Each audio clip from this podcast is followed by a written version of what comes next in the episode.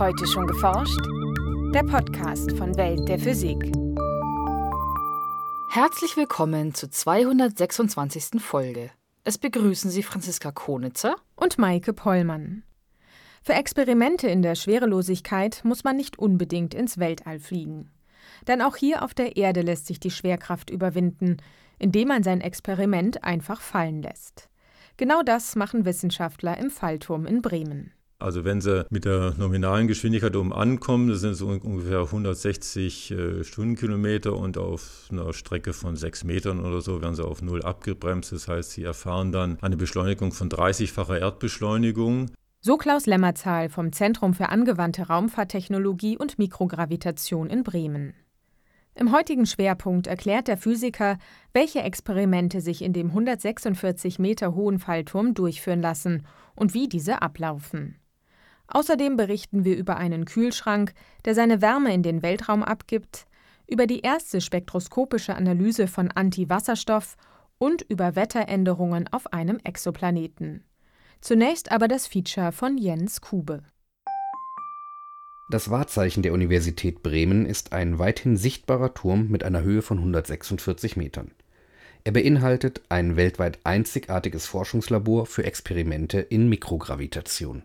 Mikrogravitation ist eine spezielle Experimentumgebung. Da geht es darum, dass die Wirkung der Schwerkraft auf physikalische Systeme eliminiert wird.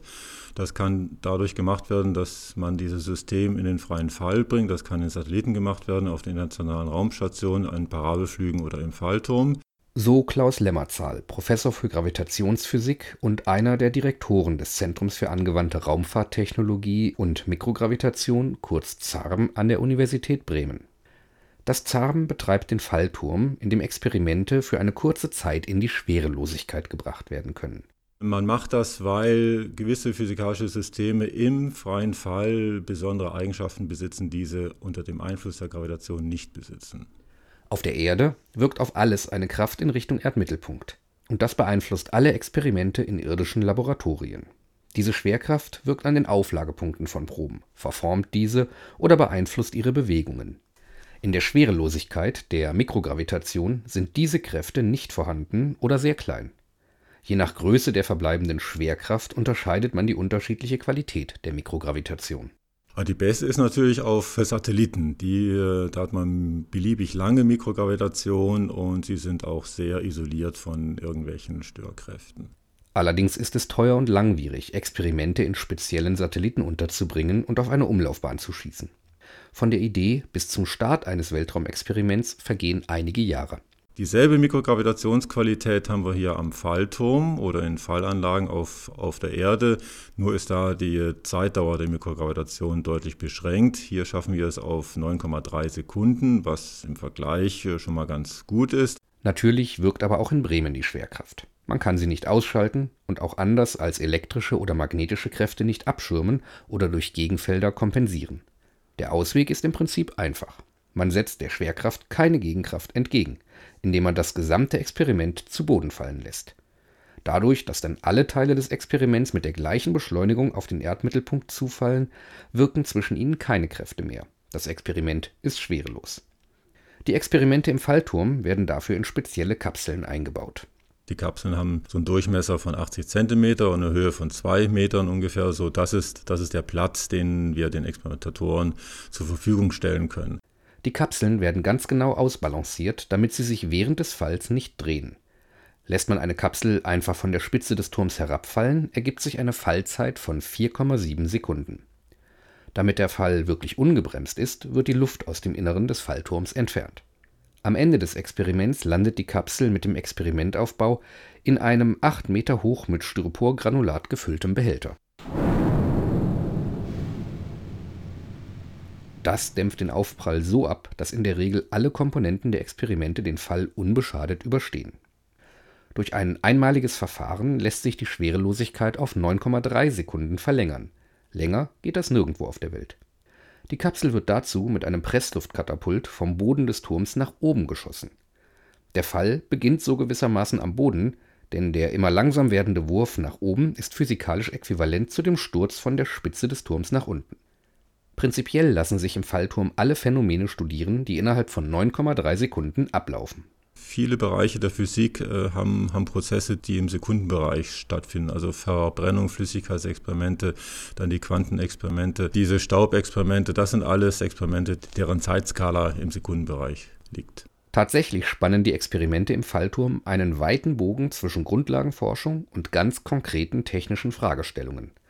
In einem Experiment wird jetzt zum Beispiel untersucht, wie ein Tröpfchen ein anderes Tröpfchen entzündet. Das ist wichtig, um gewisse Parameter zu gewinnen, um so Verbrennungsvorgänge im Computer besser simulieren zu können. Das macht man, um zum Beispiel Motoren und Turbinen besser simulieren zu können und so den aufwendigen Bau von Prototypen zu vermeiden. In einem anderen Experiment wird Laborastrophysik betrieben.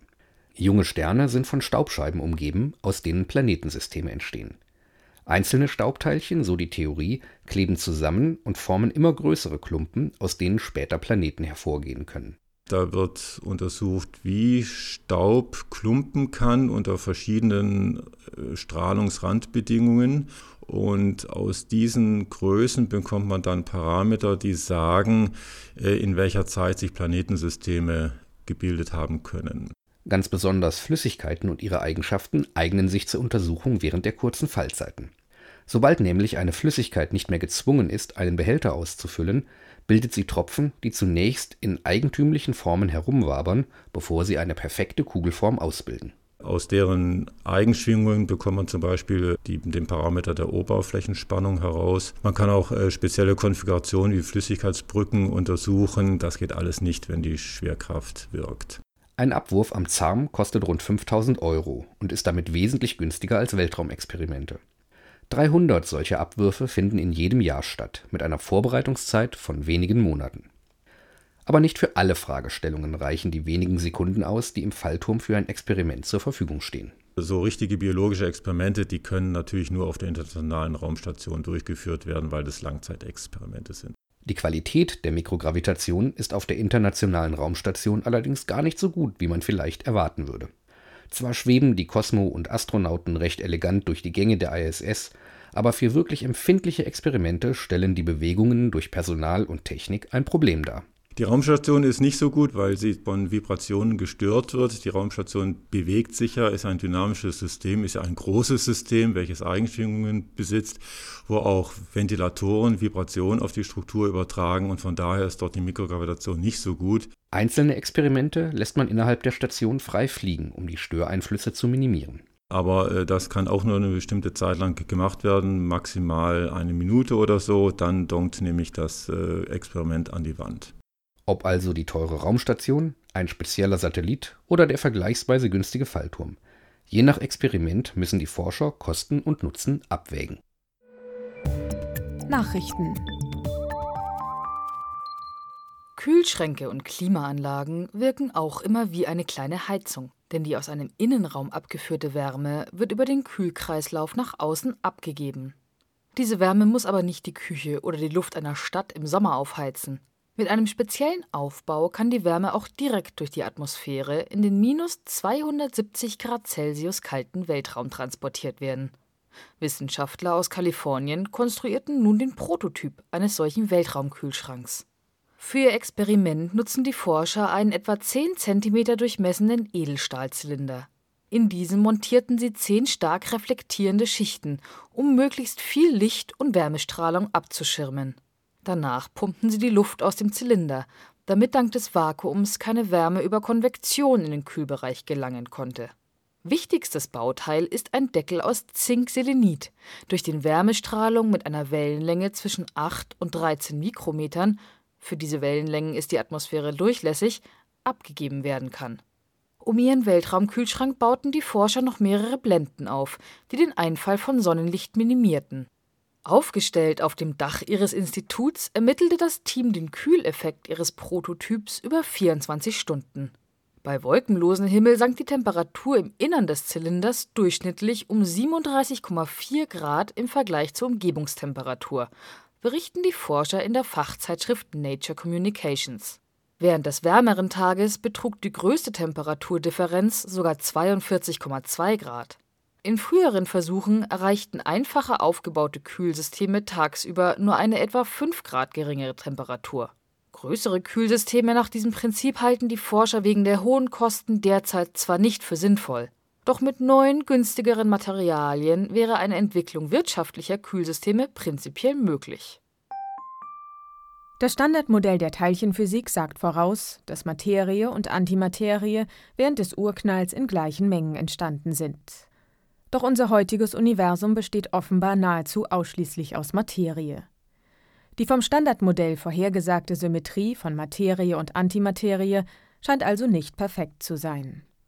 Um dem Rätsel auf die Spur zu kommen, vergleichen Physiker beispielsweise die Eigenschaften von Wasserstoff und Antiwasserstoff.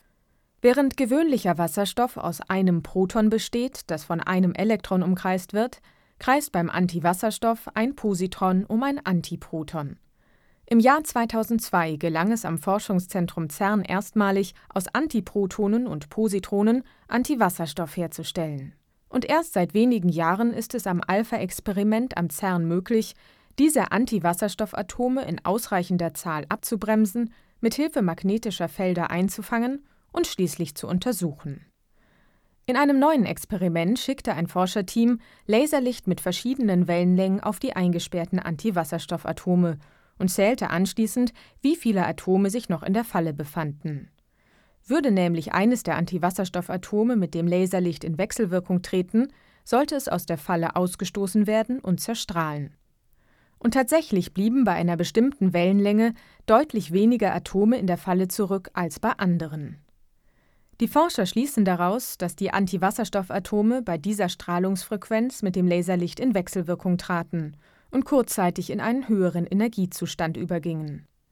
Die ermittelte Resonanzfrequenz stimmt im Rahmen der Messgenauigkeit mit jener überein, die man auch bei gewöhnlichen Wasserstoffatomen misst, so die Wissenschaftler im Fachblatt Nature.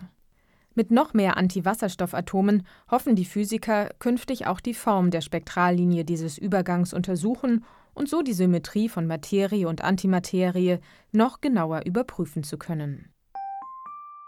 Auf dem 1000 Lichtjahre entfernten Planeten HAT P7b ist es einmal am Vormittag, einmal am Nachmittag am wärmsten. Das zeigt die Auswertung von Helligkeitsmessungen mit dem Weltraumteleskop Kepler durch ein Forscherteam aus Großbritannien. Es ist das erste Mal, dass Astronomen der Nachweis einer Wetteränderung auf einem Planeten gelang, der einen anderen Stern umkreist. Auslöser des Wetterphänomens seien vermutlich Änderungen von Windgeschwindigkeit und Bewölkung, so die Wissenschaftler im Fachblatt Nature Astronomy. HAT P7b ist ein Riesenplanet mit der 1,8-fachen Jupitermasse. Er umkreist seinen Zentralstern, der etwa doppelt so groß ist wie unsere Sonne, alle 2,2 Tage auf einer sehr engen Umlaufbahn. Seine Rotation ist dadurch vermutlich gebunden. Ähnlich wie der Mond der Erde stets dieselbe Seite zeigt, weist der Planet seinem Stern immer dieselbe Hemisphäre zu.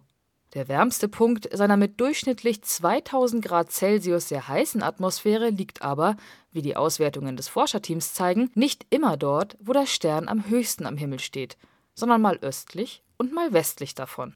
Die Veränderungen zeigen sich dabei auf einer Zeitskala von einigen zehn bis zu mehreren hundert Tagen. Die Forscher vermuten, dass Änderungen in der Geschwindigkeit einer starken äquatorialen Windströmung zu den Wettervariationen führen.